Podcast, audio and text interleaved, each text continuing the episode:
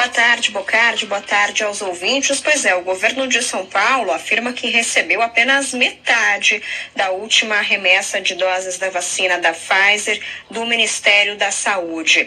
A entrega foi feita na noite desta terça-feira e o governo de São Paulo afirma que recebeu, que, que não recebeu 228 mil doses. Portanto, essas doses não foram encaminhadas e o Estado teria recebido uma quantidade menor do que deveria ter sido entregue pelo Ministério da Saúde. Com isso, o governo paulista afirma que o calendário de vacinação de crianças e adolescentes eh, pode estar comprometido. A partir do dia 18 de agosto, era a previsão de início da vacinação de crianças e adolescentes de 12 a 17 anos aqui no estado de São Paulo. E essa demora na chegada de vacinas da Pfizer pode atrasar esse processo, já que a Pfizer é a única vacina até então aprovada para aplicação em crianças e adolescentes. O secretário de Saúde, Jean Gorenstein, afirma que é, São Paulo, o estado de São Paulo, sempre recebeu pouco mais de 20% das vacinas distribuídas em todo o país sempre foi definido 22,6%.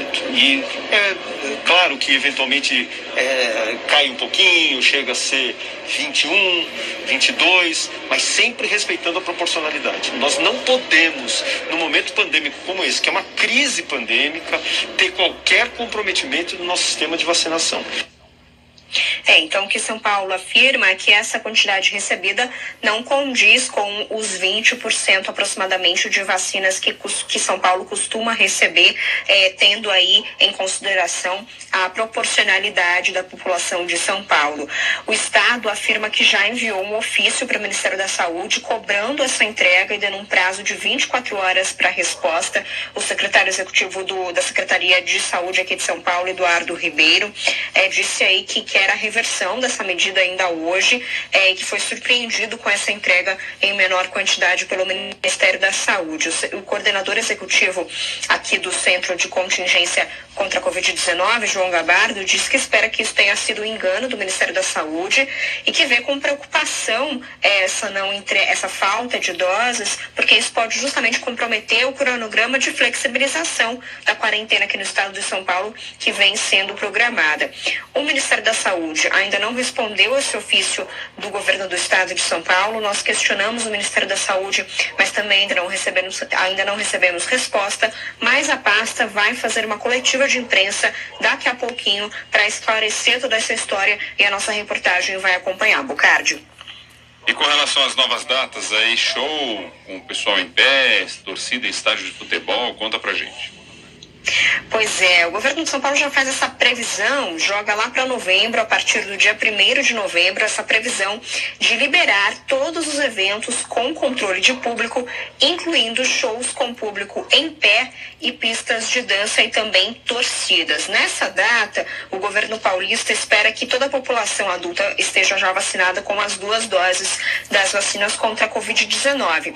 Mas o que o governo ressalta é que eventos sem controle de público, como aquele aqueles que ocorrem na rua, carnaval de rua, por exemplo, é, grandes shows ali no que a gente tem em São Paulo, por exemplo, no Vale do Anhangabaú, no centro da capital, esses devem continuar proibidos porque você não consegue ter um controle de entrada de público. E é claro, o uso de máscaras vai permanecer obrigatório no estado de São Paulo, mesmo após toda a população estar vacinada com as duas doses, até que os membros aí do governo de São Paulo, da equipe de saúde, é, é, sintam que a situação da pandemia aqui no estado já arrefeceu bastante.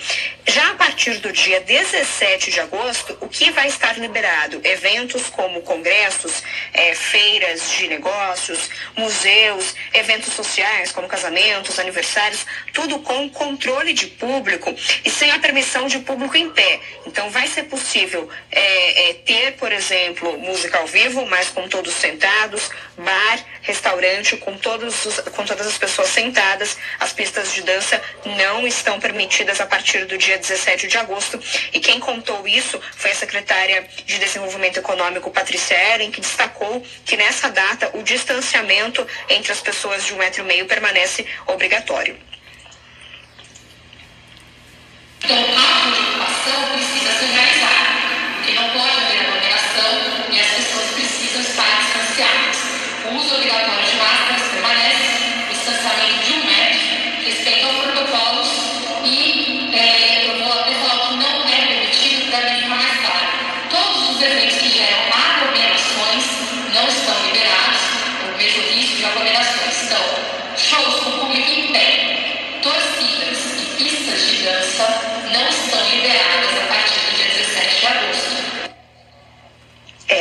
Mas estão, portanto, liberadas a partir de novembro, de acordo com a previsão do governo de São Paulo. Só para a gente lembrar, a partir desse dia 17 de agosto, em que vai ser é, mais ou menos aí parcialmente liberado esses eventos, o horário de funcionamento para todos os estabelecimentos aqui em São Paulo é, não vai ter mais restrição a partir do dia, dia, dia 17 de agosto.